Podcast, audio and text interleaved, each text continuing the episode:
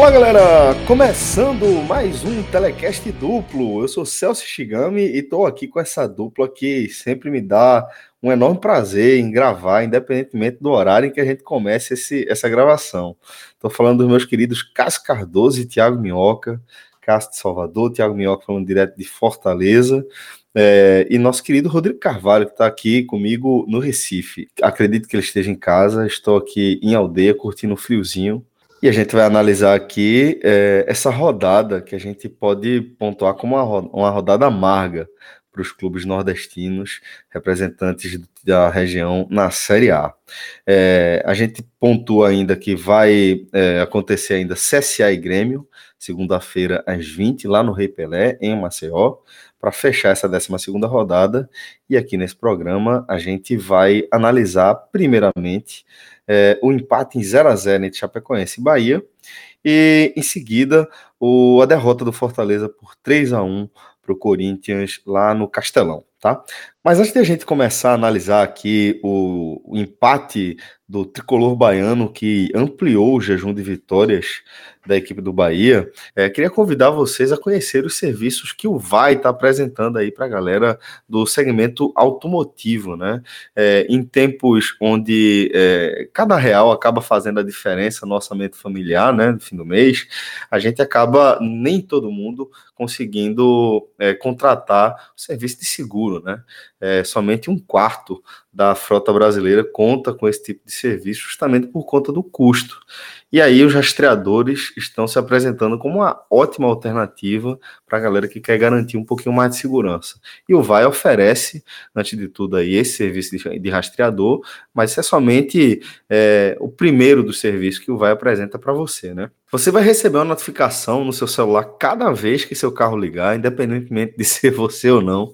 É, além disso, você também tem controle de perímetro. Se você compartilha o carro com alguém, você vai poder determinar uma área que aquele veículo pode circular e você vai ser notificado se ele ultrapassar esse perímetro. Além disso, VAI ele monitora em tempo real a saúde do seu automóvel. Ele vai é, sondar ali como é que estão é, funcionando as principais peças do motor do seu carro, parte elétrica também, e você vai receber uma notificação lá em tempo real falando para você é, tomar cuidado, porque pode ser que tenha algo estranho aí no seu carro para que você se torne um especialista no seu automóvel. Então vai lá no nosso site, podcast45minutos.com.br barra vai e você acessa a nossa landing page para fazer o seu cadastro e conhecer todos os serviços e também os custos de contratação do Vai. Só para você ter ideia, tem serviço, é, você pode contratar a partir de 18 reais e serviço completo, tá? O Vai é.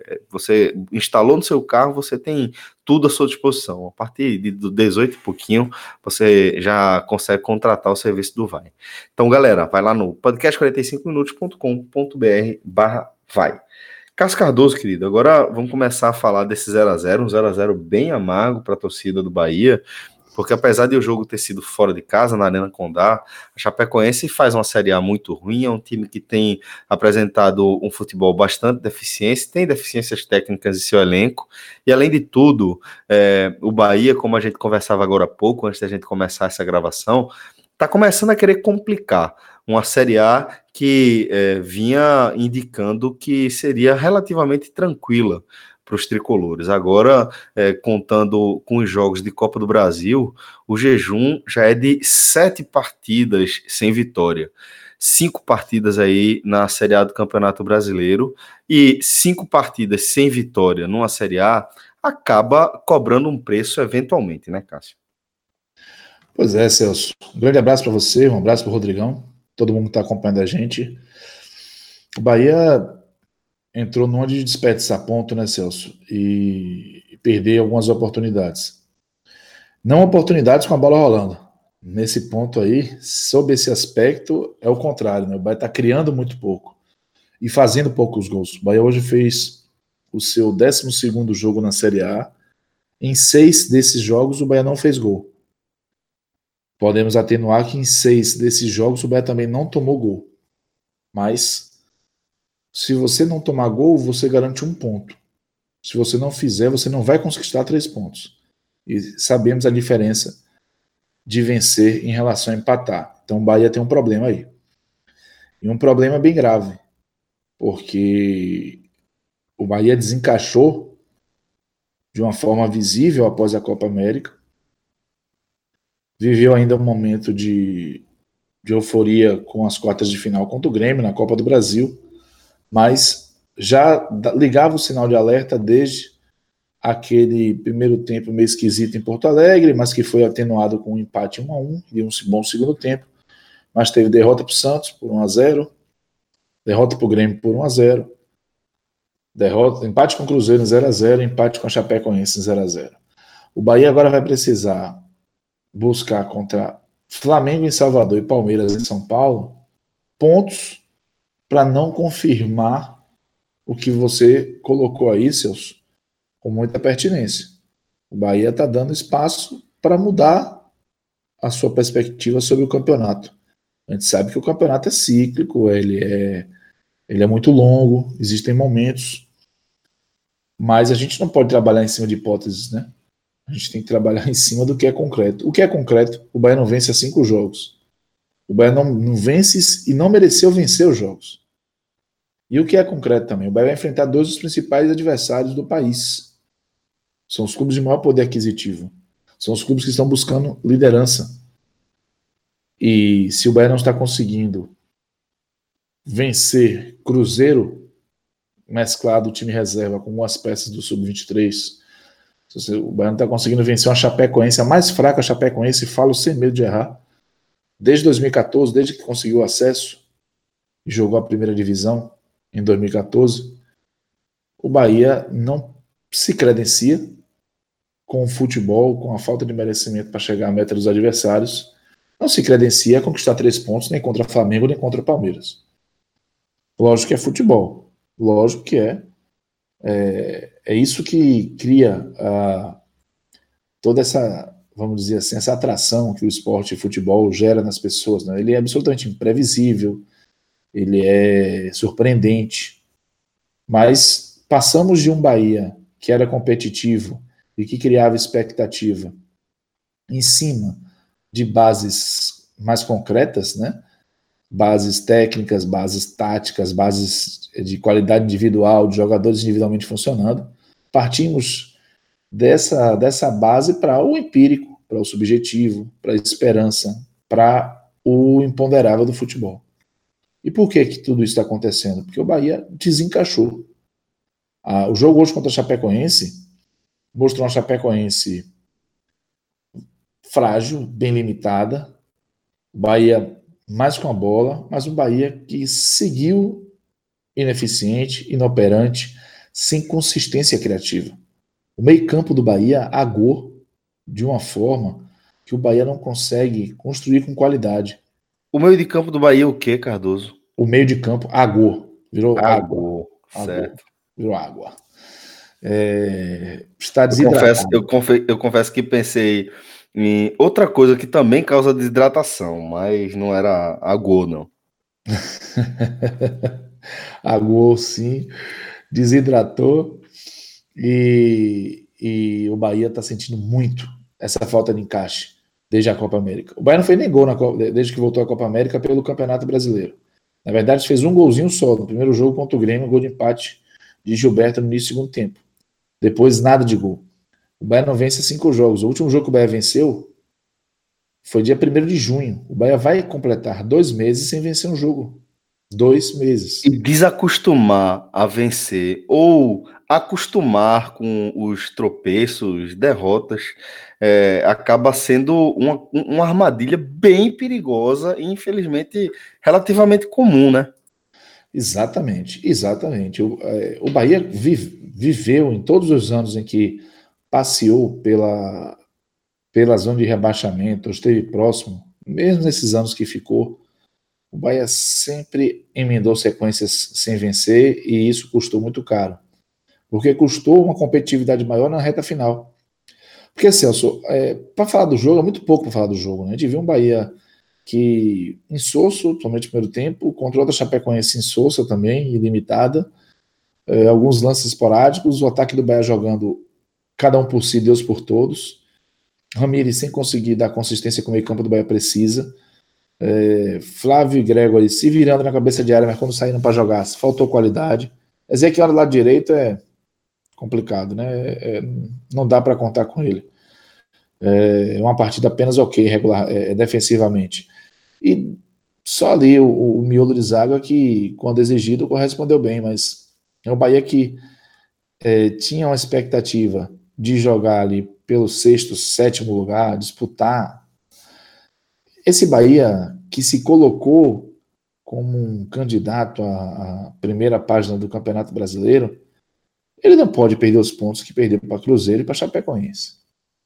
Então, quando o Bahia pega adversários de de nível técnico ou que estão num momento muito ruim e não consegue se impor, não consegue aproveitar esses momentos, o Bahia começa a perder um respeito em, no, em relação a, ao seu potencial. É um respeito dos adversários, é um respeito até da torcida em relação a confiar que vai resolver.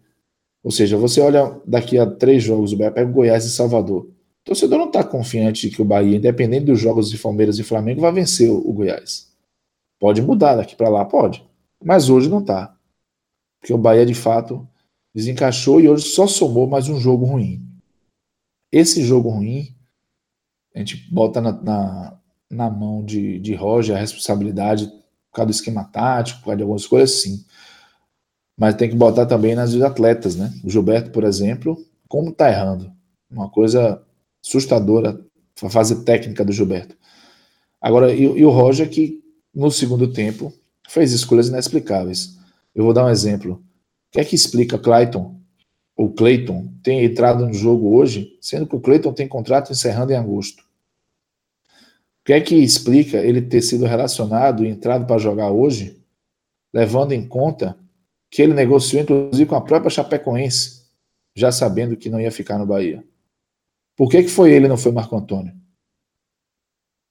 Roger mudou muito mal. Roger também insiste em Shailon.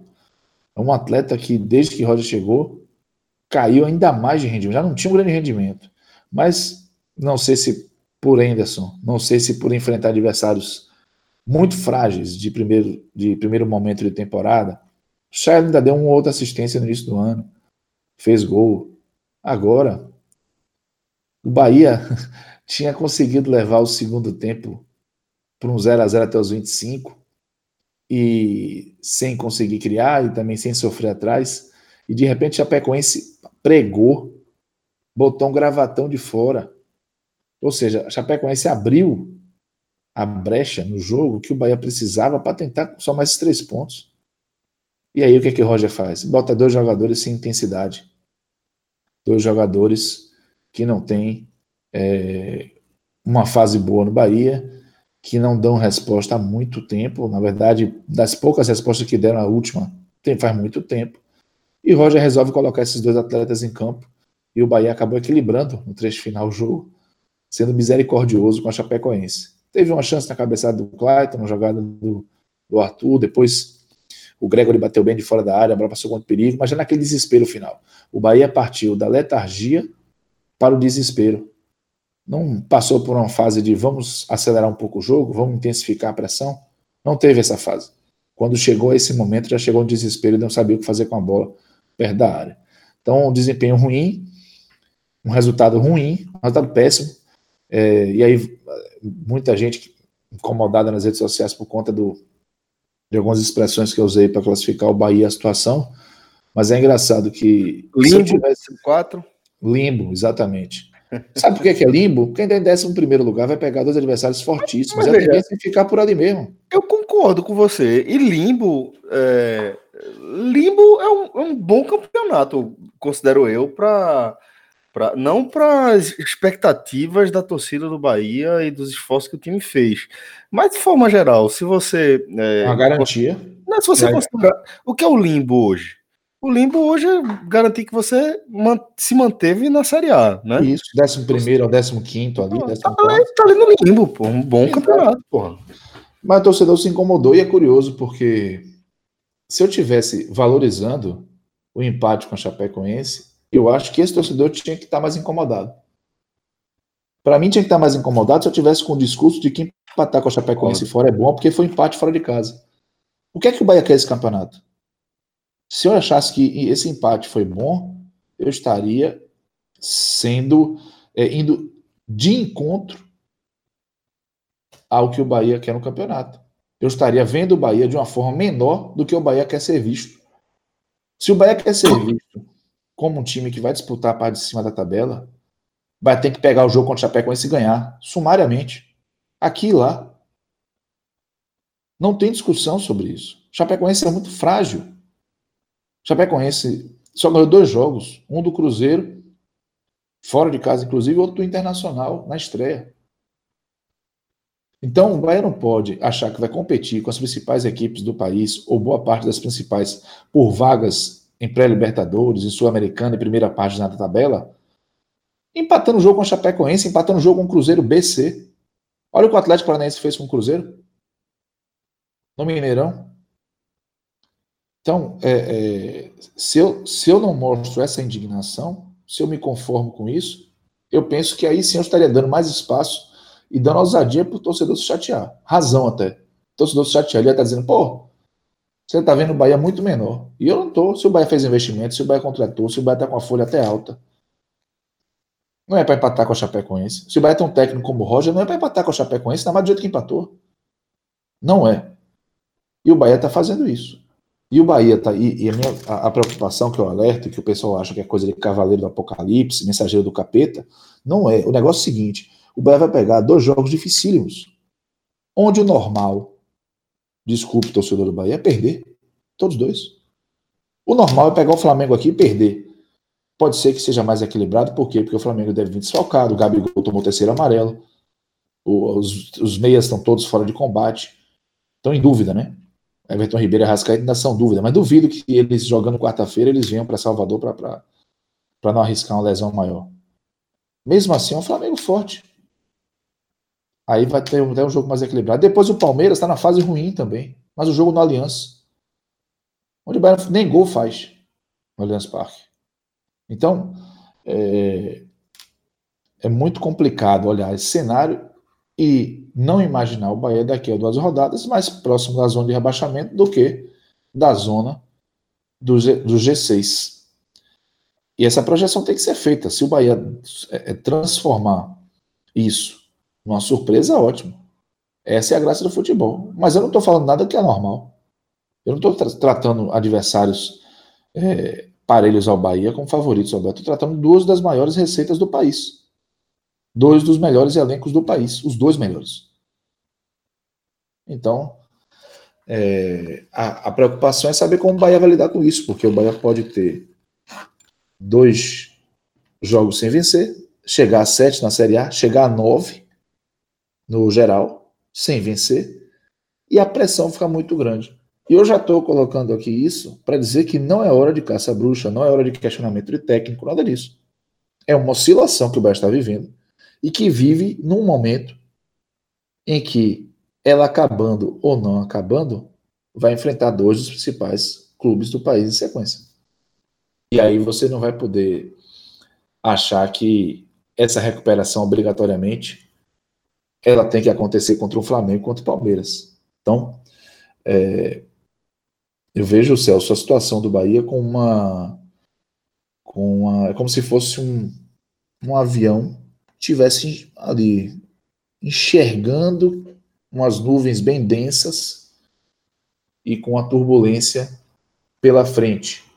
Pode ser que as nuvens se dissipem antes do avião passar. Três pontos contra o Flamengo, mais um ponto no Allianz Parque. Ou três pontos em um desses dois jogos já dá uma amenizada. Mas o provável, a previsão do tempo, o aplicativo, a menina da TV dizem que a nuvem vai ficar.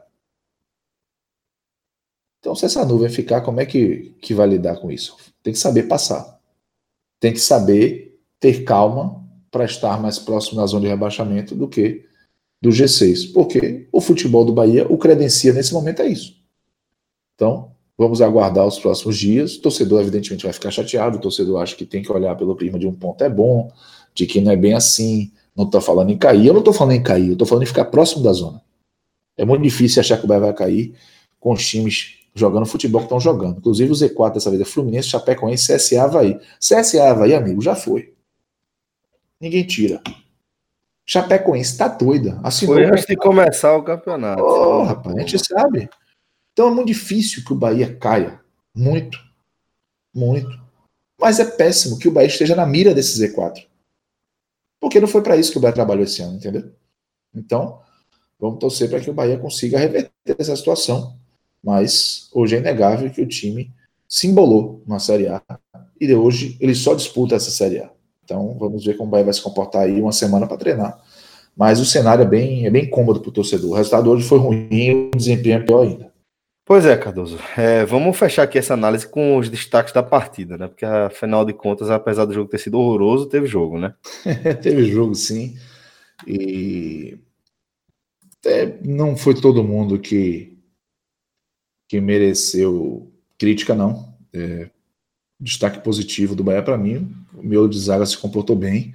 E eu vou destacar o zagueiro Juninho, porque Juninho chegou, ele chegou, Celso, e praticamente chegou do aeroporto e botou a camisa titular para pegar o Grêmio para as quartas de final da Copa do Brasil. Rapaz, ele não fez um jogo ruim no Bahia ainda. Vou até bater na boca aqui, né? Mas ele ainda, ainda, estou reforçando ainda, não fez um jogo ruim pelo Bahia. Jogo, é, desempenho de alto nível. Lucas Fonseca segura. A galera, a galera lá do clube vai ficar, vai ficar cariada com você, jovem. Vai ficar louca, vai ficar louca. A galera, a galera lá é trincada, viu, bicho? Te prepara. Se eu fosse você, eu já pedia desculpa de agora, porque depois o negócio vai ficar ruim pro teu lado. Ah, que nada é bom que o povo ouve.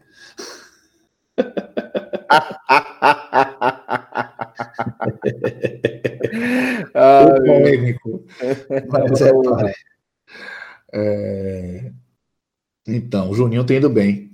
Ele conseguiu manter ali o, o nível de qualidade da defesa do Bahia, que se tem dificuldade para se tem o Bahia dificuldade para atacar, ele também consegue, por outro lado, ser uma equipe consistente no sistema defensivo. Então vou, vou colocar. Ele levou poucos gols na Série A, né?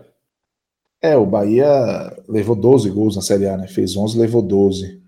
Tem a média de um gol sofrido por jogo. Mas o Bahia passou seis jogos nessa Série A sem sofrer gol. Não sofreu ah, gol. Então acho que, acho que essa foi a impressão que eu tive, que o Bahia realmente era um time que sofria poucos gols e provavelmente eu vi esses jogos aí.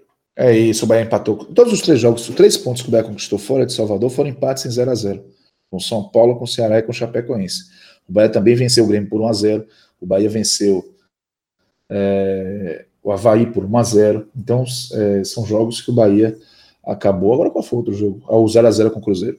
Então, o Bahia é, conseguiu seis vezes, metade, 50% dos jogos não sofrer gol. Então, isso é um ponto positivo, mas é como falei no início.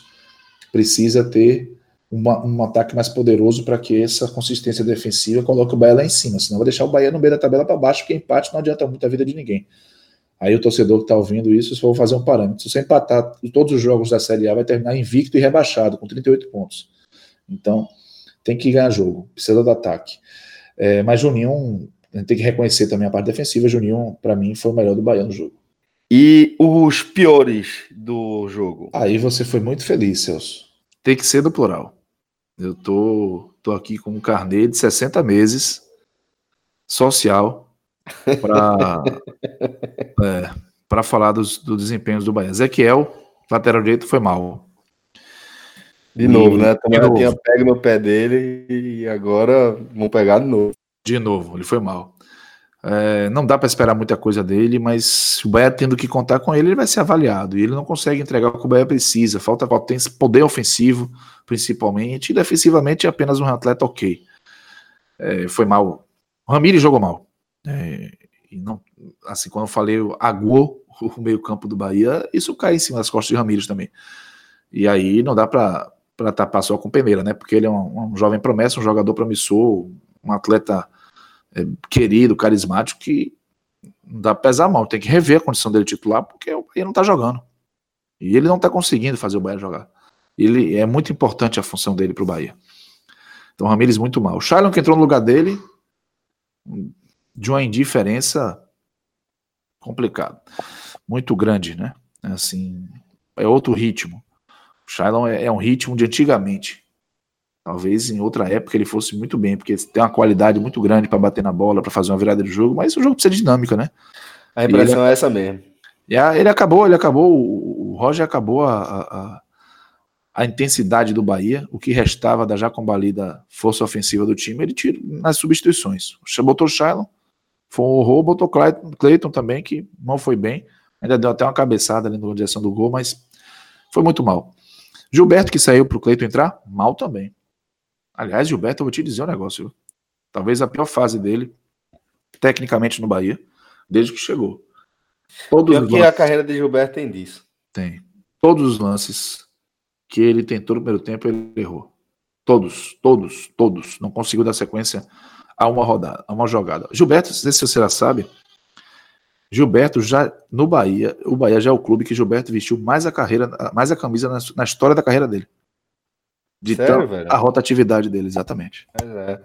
Pois ele é um jogador que ele não consegue ter sequência, né? Quando ele vai para um, um momento exatamente. positivo, aparece uma proposta, ele vai, se manda e, e, e deixa ali o, a sua história com a sensação de que ficou pelo caminho, né? Ele fez isso em muitos clubes. E ele, é, no Bahia, já chegou aí a, uh, 60 jogos com a camisa do Bahia e nenhum outro, nem no Santa Cruz ele conseguiu fazer tantos jogos assim no profissional. É, ele apareceu Paulo... relativamente tarde na carreira dele do Isso. Santos e logo depois foi foi negociado. No Inter ele fez 18 mais 24 jogos. Aí a gente tá falando de 42. No São Paulo ele fez 43. Na Turquia, no, nos Estados Unidos 19, na Turquia 12. Então o Bahia ele tem 60 jogos já e provavelmente está vivendo a pior fase técnica dele no clube. Então ele foi mal também. E Roger Machado foi mal. Roger Machado não conseguiu fazer o Bahia encaixar e dar ao Bahia a competitividade que já teve em outros momentos com o próprio Roger. E além disso, as substituições dele foram muito ruins. Bem complicado assim, sem contar que tem Marco Antônio, que é, uma... é bom entender o que, é que Marco Antônio está fazendo. Se ele treina mal, por que está sendo relacionado? se ele está sendo relacionado, por que que Clayton entrou e não ele?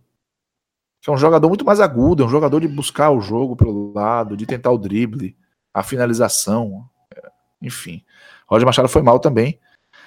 E o Bahia completou esse, esse show de horrores aí com, com essas peças. Ah, o Moisés, é bom lembrar, o Moisés também um ritmo quase Dorival Caymmi, sabe? No jogo. Então, assim, um Bahia sem apetite, um Bahia é, Bahia insosso, Bahia sem sal, sem tempero. Então, é, foi um empate justo, e o pior é isso. Com essa Chapecoense bem frágil que o Bahia enfrentou hoje. Então, muita gente foi mal. Disso tudo, desse suco aí, desse suco, eu vou ficar com o Gilberto. Vou ficar com o Gilberto, com o pior do Bahia. Foi bem, Cardoso. Vamos nessa, abraço, vamos nessa que semana que vem tem mais. e tem Série A, né? Pra gente gravar também. Vai ser bom. Isso. É sempre divertido fazer um, um apanhado da rodada. Um abraço. Muito programa que bom, da galera. Um abração, Valeu. Celso. Tchau, tchau, Rodrigo. Um abraço. Tchau, gente. Valeu, tchau, tchau. E agora a gente já segue aqui essa conversa com o nosso querido Tiago Minhoca. Minhoca, querido, é, não sei se você segue a Diplaca lá no Instagram, é Diplaca Oficial, o DI Placa Oficial, né? É, eles lançaram uma, um quadro comemorativo aí para a torcida do Fortaleza. Não sei se você viu. É, eu fiquei sabendo, não vi, mas fiquei sabendo. E realmente muita gente falando muito bem assim da, dessa, digamos, né, fazendo essa homenagem aí a esse grande momento do Fortaleza, não é isso? Pois é, La Casa del Troféu. Reza a lenda que é, esse quadro foi feito em parceria entre Cascardoso e Rafael Brasileiro. Ih, rapaz, então é, deve ter sido muito ruim. Muito ruim. Mas só uh, em relação à frase cretina, né? A comparação ah, claro. cretina aí. La Casa del Troféu, e aí o quadro traz aí os três troféus conquistados pelo Fortaleza, o Cearense, o Nordeste, o da Copa do Nordeste, o Nordestão, e o da Série B, né? Um ano incrível aí da torcida do Fortaleza. Então, se você ficou curioso aí, se você é torcedor do Fortaleza ficou curioso, segue lá o pessoal da De Placa no Instagram, você vai ver, é um dos posts mais recentes, é o mais recente desse momento que eu tô vendo, tá? E você vai poder ver não apenas esse, como também outros modelos aí da De Placa, que traz essa pegada, né, de trazer a nossa memória afetiva, imprimir e permitir que a gente eternize isso aí na nossa parede, né? A parede da nossa casa, um cantinho que a gente curta. Eu mesmo tenho três quadros da de placa aqui é, separados para preparando um cantinho aqui especial para mim e os quadros da de placa já vão é, compor, já estão integrando o imaginário, né, do lugar. Daqui a pouco eu começo a postar as fotos do resultado também. Então é isso, galera. É, Tiago Minhoca, você esteve no Castelão a gente acabou falando agora há pouco de um momento de, de muita felicidade, o momento de maior felicidade da torcida do Fortaleza, é, mas no jogo dessa 12 rodada, né, contra a equipe do Corinthians, Fortaleza acabou tomando uma porrada, né, 3 a 1 Como é que fica a situação do time de Rogério Ceni? Pois é, fala Celso ao nosso amigo que já foi, no caso, o Carlos Cardoso, Amigo também. que e... já foi. que negócio é, não, pesado. Não, que já foi no. Que é isso, cara, no bom sentido, né? É porque eu, eu tô dando tanta tabocada na galera tá que foda. parece que qualquer comentário agora. Nisso, porra. Não, é, exatamente. É uma especialidade única que eu tô aprimorando cada vez mais aí. Mas, enfim, desejar, obviamente. Aliás, até porque eu tava ouvindo ali o finalzinho é, da avaliação né, do, do Cássio, né? Você viu que fato... ele tá bem também na tabocada, né? É, exatamente. E o, o, sentimento até agora, né? A gente ainda vai ter a, o jogo do CSA para fechar a rodada e a gente vai comentar muito amanhã é, sobre essa 12 segunda rodada. De fato, os nordestinos não foram bem. E o futebol cearense, esse final de semana, pegando ali um pouco meio de semana, né? Porque o Ferroviário perdeu na é, quinta. Porra. Ceará, é, Ceará perdeu. Né? É grande, perdeu grande. Se não fosse a vitóriazinha contra o Santa Cruz, o negócio estava pior. É, mas. É... Isso foi uma tabocada, por exemplo, né? Na torcida do Santa, né? Ah, com certeza, né? Gratuita, o Rafa, né? O Rafa Brasileiro não tá aqui, mas fica, fica sendo homenageado aí por essas palavras. mas enfim, torcida do Santinha, tamo junto aí. É só brincadeira mesmo.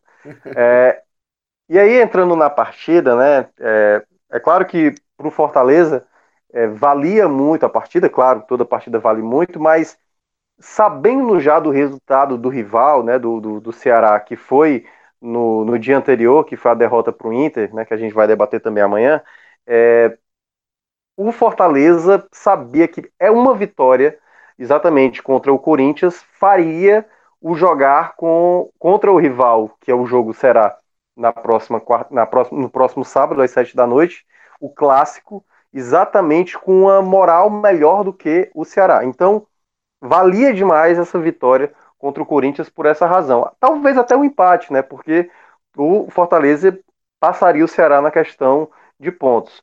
E essa vitória, dado o contexto da rodada, que a gente também vai falar amanhã, é, faria o Fortaleza ficar muito bem posicionado. Ele iria para a oitava colocação, isso antes de acontecer lá o jogo do Grêmio, o Grêmio pode passar. E essa partida, o Rogério Ceni contava com alguns retornos. O Oswaldo, que não pôde jogar contra o Atlético Mineiro porque estava machucado, saiu machucado no jogo contra o Havaí. O Edinho, que ficou dois meses sem atuar, né? Tinha se machucado na final da Copa do Nordeste e perdeu os jogos ali finais antes da pausa. Também estava retornando, mas não como titular, ele estava com uma opção de banco. E também algumas estreias, né? O Felipe Pires, que foi contratado do Palmeiras, estava lá também no banco, acabou estreando, né? É, entrou já no segundo tempo. E nesse contexto, o Fortaleza estava mais reforçado, né? Fortaleza que tinha vindo do empate extraordinário contra o Atlético Mineiro, né? Num jogo bastante maluco, teve ali exatamente um, um, uma oportunidade de, de, de, se fazer valer mais uma vez com vitória. Lembrando que Fortaleza vinha de três jogos sem perder, né? Teve duas vitórias contra o Cruzeiro e Havaí e o empate contra a equipe do Atlético Mineiro, então buscava essa vitória. Logo no, no começo, ficou um jogo meio parelho. O Corinthians teve é, uma bola parada logo no início, com o Bozelli é, cabeceando é, com muito perigo. Né? Ele até desperdiçou uma chance, a posição me parecia legal, só que ele acabou cabeceando para fora. E o Corinthians do Carilli, depois, assim, ao longo do primeiro tempo, ficou com aquela posse da bola aquela posse da bola que não leva a nada, né? Que é aquela posse da defesa, se abre pro lateral, lateral volante, volante zagueiro, zagueiro lateral e fica naquela sem ameaçar. O Corinthians não chegava a ameaçar tanto a meta do, do Felipe Alves. E o Fortaleza, ao contrário, tentava, pelo menos assim, em alguns momentos, é, trabalhar melhor essa bola no ataque. O Corinthians era um, um, time mais esporádico, teve até uma chegada aos 16, um chute do, do Matheus Vital, que a bola sobrou e ele pegou ali de primeira é, e acabou é, fazendo um chute ali bastante perigoso. Mas quem tinha um pouco mais de, pelo menos de intensidade no ataque era o Fortaleza, ao que pese não tinha tanta posse da bola. Teve um escanteio muito bem batido pelo Juninho, que o, o Roger Carvalho cabeceia, a bola bate ali no, no, no, chão e acaba passando por cima da trave. E depois, a partir, acho que dos 25 minutos do primeiro tempo, o Fortaleza foi todo ataque, né? O Chiesa chutou uma bola, a bola foi, foi saiu fraca. É, já ali próximo aos 40, quando sai a jogada do gol, jogada pelo lado direito, é, exatamente do Gabriel Dias. Gabriel Dias faz um cruzamento, e aí esse é o detalhe, né? Fortaleza geralmente que utilizava a bola aérea no ano passado com, com, com o Gustavo, fez uma jogada de jogo aéreo, mas não aproveitando nenhum dos centroavantes, nem Chiesa nem o Elton Paulista. Na verdade, foi o Oswaldo que cabeceou, a bola nem iria para o gol, ela iria, iria para fora, só que o Manuel, na tentativa de cortar, acabou colocando a bola para dentro, dando ali para o Fortaleza, que estava melhor na partida ali no final do primeiro tempo, a condição favorável no placar, né? Fazer ali a vitória parcial. E era uma vitória até então justa, né? Fortaleza já se fazia bem melhor no primeiro tempo. E quando termina o primeiro tempo, eu até comentei lá na transmissão da rádio duas coisas, né? Que tipo, a primeira é o seguinte: Fortaleza tinha que manter algo que está tendo muita dificuldade nessa Série A, que é não tomar gols. É, o Fortaleza só não tomou gols contra o Havaí, o primeiro jogo do retorno, depois da Copa América. Todos os outros jogos o time tomou gol, tanto que já tomou 18 gols nessa Série A, o que é muito, né? Para 12 rodadas, é uma quantidade bastante significativa. E também, outra coisa que eu tinha mencionado é que o Corinthians é mais difícil de ganhar quando o Corinthians sai na frente, que o Corinthians se protege muito bem e geralmente joga ali no contra-ataque. Não é um time nem que faz tanto gol assim, mas é um time que sabe amarrar a partida. E o Corinthians dificilmente consegue uma virada, até consegue um empate vez ou outra, mas quando sai atrás do placar, a chance de derrota geralmente é maior do Corinthians. E tinha esses dois aspectos para analisar: se a defesa do, do Fortaleza iria sustentar realmente ali sem ser vazada, ou se o Corinthians é, ia ter a dificuldade para tentar virar. Só que aconteceu exatamente o, o contrário, né? O Fortaleza, de fato, a defesa do Fortaleza acabou dando brecha. O segundo tempo, e aí falando do segundo tempo, o Fortaleza não começou com tanta intensidade assim, claro, teve algumas chegadas, mas o Corinthians, a postura do Corinthians comparada ao primeiro tempo, e aí só trazendo alguns números, no primeiro tempo foram 12 finalizações ao todo, 9 do Fortaleza e 3 do Corinthians, né? E o Fortaleza foi superior no quesito finalização. E no segundo tempo, com os números finais, só segundo tempo, foram 10 do Corinthians e 5 do Fortaleza. Teve um momento que estava 10 a 2, né? Então, que foi quando exatamente o Corinthians conseguiu fazer a virada. E essa virada veio, queira ou não, é quando entra.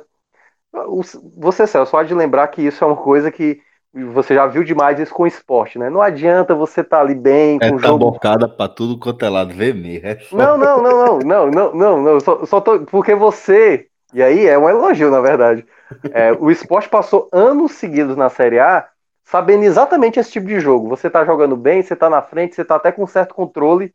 Quando você menos espera, a equipe teoricamente mais forte que você, no caso, com mais investimento, vai lá praticamente em poucos minutos, vira o panorama da partida. Sem e dúvida. foi exatamente o que aconteceu, né? Sem dúvida.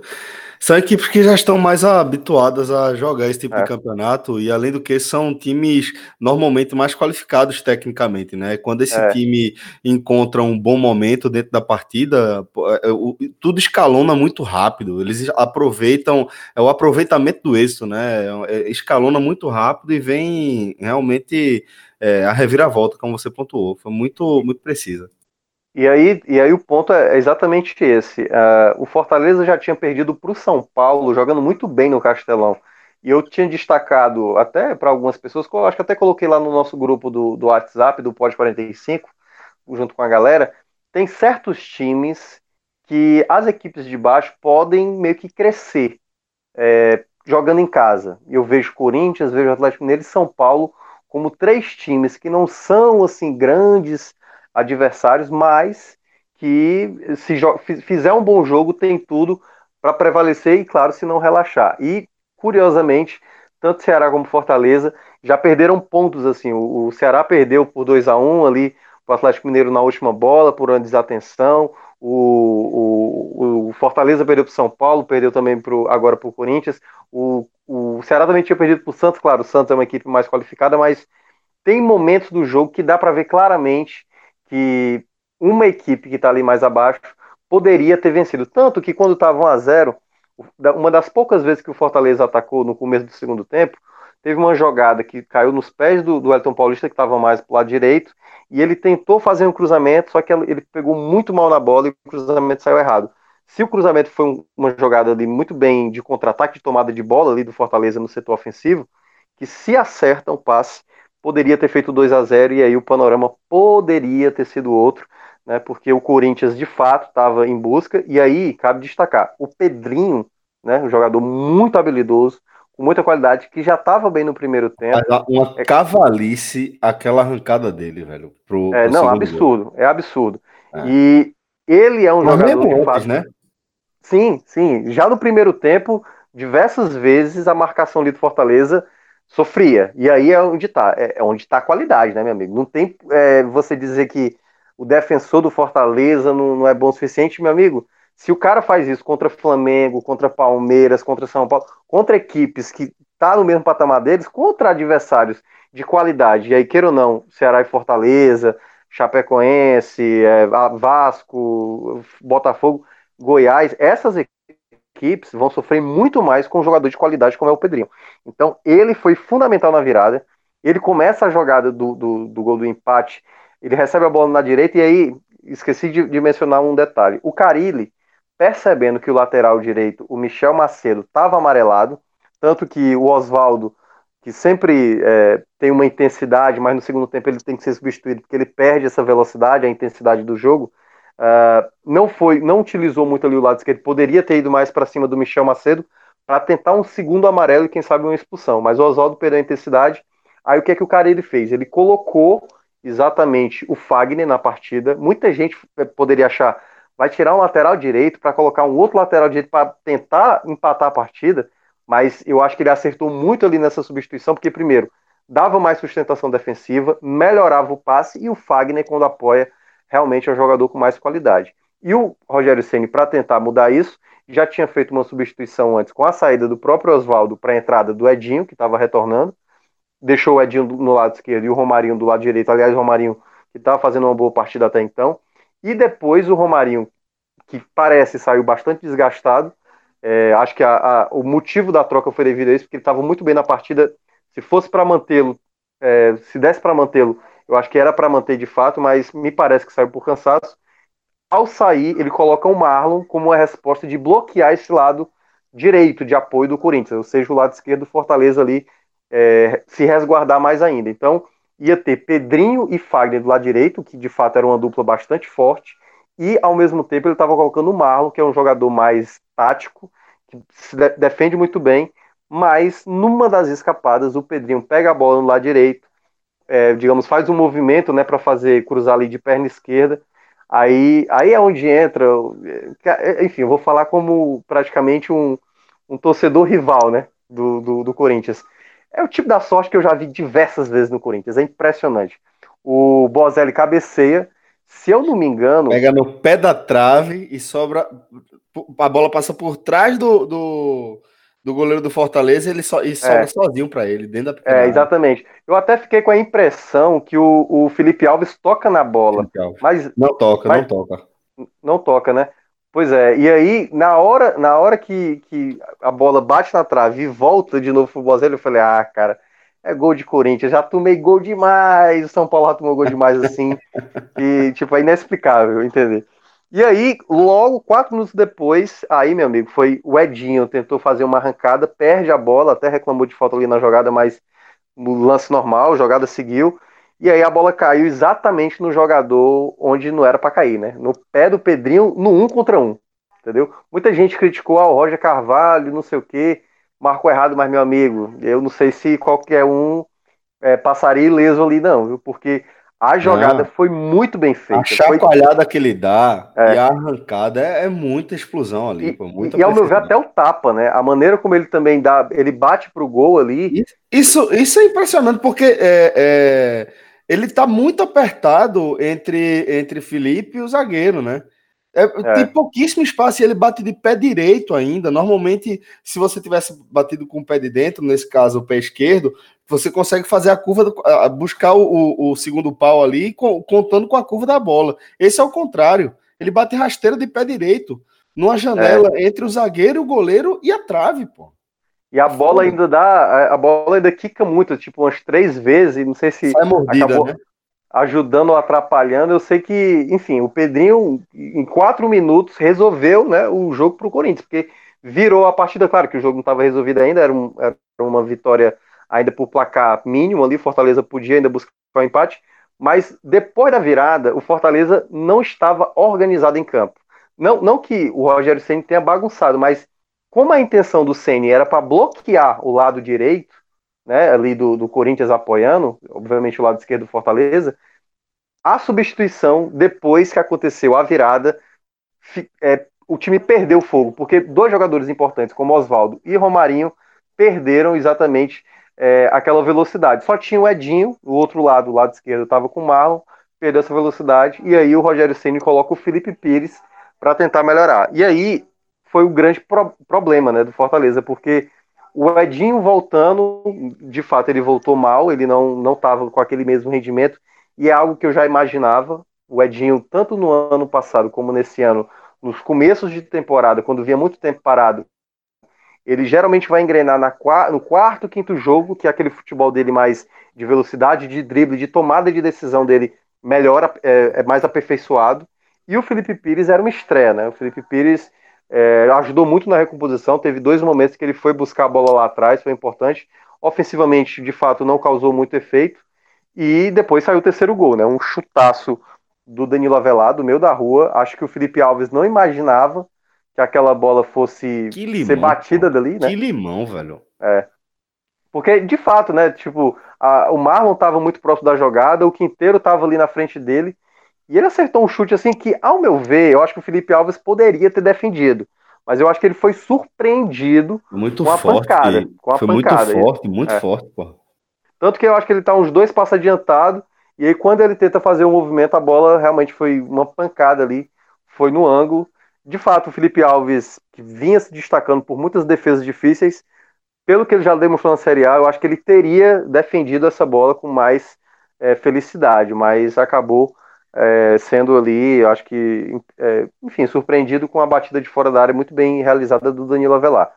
Enfim, uma derrota que, é claro que em casa, né, a situação que o time tinha conquistado o ponto fora, é, é dolorido, né? A torcida se fez muito presente, foram mais de 40 mil pessoas hoje no Castelão, um bom público de fato que o Fortaleza levou, né? Claro que também teve a torcida do Corinthians ali se fazendo presente, mas praticamente 70, sei lá, 75% da, da, da, do público foi de torcedores do Fortaleza e saiu bastante frustrada, porque de fato é mais um jogo que Fortaleza toma uma boa quantidade de gols, três gols assim, tem que ver muito essa questão do sistema defensivo, Rogério Ceni, para o time se equilibrar um pouco mais. Vez ou outro o time está perdendo. Hoje, por exemplo, a saída de jogo do Fortaleza eu não gostei. O time parecia a bola estava queimando mais. O Felipe Alves não foi tão bem assim com os pés, que geralmente é uma característica muito boa dele. Os, os zagueiros também com muita dificuldade na saída do jogo. O, o time do Corinthians, e aí, e aí tem que enaltecer isso, é, é um time muito bem organizado. Não é um time vistoso, mas é um time que, apesar de não ter feito quase nada de mudança do primeiro para o segundo tempo, a postura e a maneira como os jogadores, e aí sim de qualidade, cresceram no segundo tempo foi o grande, para mim foi a grande diferença para definir essa virada. Eu acho que o Corinthians teve, principalmente lá no seu jogador, que aí já destacando até o melhor da partida, né? Claro que vou falar do Fortaleza, mas o, o Pedrinho de fato foi o grande responsável por fazer essa virada e dar, obviamente, essa vitória para o Corinthians e, claro, mais uma derrota para o Fortaleza nesta Série A. Então vamos logo para os destaques aí do Fortaleza, começando pelos piores em campo. Pois é, os piores tem um, um jogador que não está agradando mesmo, assim, acho que está fazendo muito pouco. Ele deu uma finalização no primeiro tempo muito fraca, e para você enfrentar o Cássio, meu amigo, você não pode dar uma finalização fraca, tem que ser uma finalização pelo menos firme para você ter uma possibilidade ali de marcar gols no Cássio, que é o Chiesa. O Chiesa é complicado. É um jogador que eu já critiquei na sondagem, não foi nem na chegada, foi na sondagem. Eu falei, se o Fortaleza está atrás do Chiesa, ele vai ter muita dor de cabeça. E eu sempre gosto de repetir isso. Teve jogadores que chegaram nessa temporada que eu achei que já, já seria um problema sério, né? Para o Ceará eu falava que era o Roger, que tanto é que já saiu do Ceará, e o Chiesa eu acho que é um jogador que está bem longe de ser um jogador importante. Ah, o que o Fortaleza ganha para o clássico é que voltará o André Luiz, que ficou impedido de jogar hoje, porque ele é contratado do Corinthians, né? O Corinthians emprestou o jogador, e aí ele não, não pôde utilizar o jogador, mas ele é, para mim, é um jogador mais efetivo, muito mais perigoso ofensivamente, tanto que tem dois gols, né? Os dois gols contra o Cruzeiro foram marcados por ele. E, ao meu ver, o André Luiz está bem mais à frente do que o, o, o Chiesa, que para mim foi o jogador mais decepção. Mas teve outros jogadores que eu também achei abaixo. Não gostei do Felipe Alves, muito inseguro com os pés, muitas jogadas. O próprio Roger Carvalho, em alguns momentos também meio distante, não vou culpar ele na jogada do gol. É, acho que realmente ali no contra um, contra um jogador muito habilidoso é muito difícil marcar, mas eu acho que esses foram os jogadores mais abaixo. Assim. Chiesa para mim, disparadamente, o pior da partida. Quem se salva aí nesse, nessa derrota? Doída, Minhoca. Olha, para mim teve jogadores que jogaram muito bem. Para mim, né, eu acho que o, o, o, salvar, eu acho que teve. O primeiro dois, tempo foi jogadores... bom, né, velho? O primeiro tempo foi é, muito não. bom do Fortaleza, né? Tem um jogador, e aí vai meio que uma tabocada indireta pro Santa Cruz. que na verdade é o Romarinho, depois que fez o gol contra o Santa Cruz na Copa do Nordeste, Celso, você não tem noção. E aí, ó, a torcida do Fortaleza que acompanha, a torcida, acho que até do Ceará também, que obviamente acompanha para secar o Fortaleza, sabe o quanto o Romarinho se tornou um outro jogador. Era impressionante o que, o que ele não demonstrava em campo. Tanto que antes do jogo contra o Santa Cruz, que agora eu me esqueci qual foi o jogo é, da Série A que ele tinha jogado, eu falei, eu acho que foi contra o Botafogo. Eu falei assim: uh, o Romarinho não tem a menor condição de estar no elenco do Fortaleza para disputar uma Série A. Não tem a mínima condição. Na verdade, do... na verdade, aquele, aquele é, momento ali dele no, no, na Copa do Nordeste contra o Santa, é, ele é, é, o ponto fora da curva da trajetória dele no Fortaleza, né? Total. E, e, e quem viu depois o futebol dele ao longo das rodadas, a tomada de decisão, a confiança de dar um drible, de chamar uma falta, é impressionante a evolução do Romarinho desde aquele jogo contra o Santa Cruz para cá. É impressionante mesmo, assim. É um outro jogador muito mais efetivo. Foi, tá sendo para mim bem melhor do que o Oswaldo. Claro que o Edinho tá voltando de lesão, mas é o jogador hoje do desafogo do Fortaleza. Então, para o sistema de jogo do Rogério, é o cara que, que quebra linhas, é o cara que é, exatamente né, que conduz a bola, né? Que, que chama falta, que, que deixa o adversário desconcertado, que o adversário começa a ter uma atenção maior ao longo do jogo porque é um cara que está fazendo jogadas mais criativas. Então o Romarinho está sendo um jogador muito importante no atual contexto do Fortaleza, sabendo aí que tem muitos jogadores que estão chegando, estão vindo de lesão, né? Então ele hoje vem sendo importante e nessa partida ele jogou muito, tanto que após a sua saída, tipo, claro que é, na verdade é quase uma coincidência aí, mas pode ser também que tenha uma relação. Após a saída dele, o Fortaleza vencia por 1 a 0, toma os três gols, né? Porque aí perdeu exatamente a, a, a, o volume, a, a, criatividade, algo que o Edinho, ao entrar, acabou não demonstrando. Tanto que eu nem coloquei o Edinho como o pior da partida, embora ele não tenha feito um bom jogo, mas tenha sido, acho que um jogador do que a gente já conhece dele, poderia render mais. Outro jogador também que para mim se destacou muito bem, que ficou marcado na rodada passada, é o Juninho. O Juninho, no primeiro tempo, toda vez que o Fortaleza chegava ao campo de ataque, a bola geralmente fica ali com um dos volantes, ou com o Juninho ou com o Felipe. E o Juninho, quase todas as vezes, sabia fazer a tomada de decisão, ou de abrir na direita, ou de abrir na esquerda, ou dar o passe em profundidade. Então, para mim, eu, hoje ele é um dos melhores jogadores na distribuição de jogo, algo que o Rogério Ceni gosta exatamente de ter no seu time, né? O cara que pensa ali. O Felipe já foi mais de destaque nesse aspecto, mas hoje para mim o Juninho está bem mais à frente, está tendo, tá tendo um cara muito lúcido. E para fechar, eu acho que um outro jogador que também se saiu muito bem foi exatamente o Carlinhos. O Carlinhos eu acho que é um jogador, apesar de não, não fazer perto ali, perto do, do, do que joga, né? É, já teve outras partidas, mas foi um cara que por muitas vezes dava um apoio do lado esquerdo. Então, quando o Oswaldo ficava um pouco mais retraído, o Carlinhos acabava ajudando. O Oswaldo, claro, né, fez ali, participou da jogada do gol, mas eu achei ainda que o Oswaldo precisa evoluir um pouco mais. Eu acho que ele ainda está com um rendimento mais baixo. Mas o Carlinhos, ao meu ver, quando apoiou do lado esquerdo, ajudou bem mais do que os demais jogadores que estavam ali também naquela construção de jogada. Minhoca, meu irmão, valeu, velho. Valeu a companhia, valeu, Rodrigão. Forte abraço a todos e até a próxima, galera. Tchau, tchau.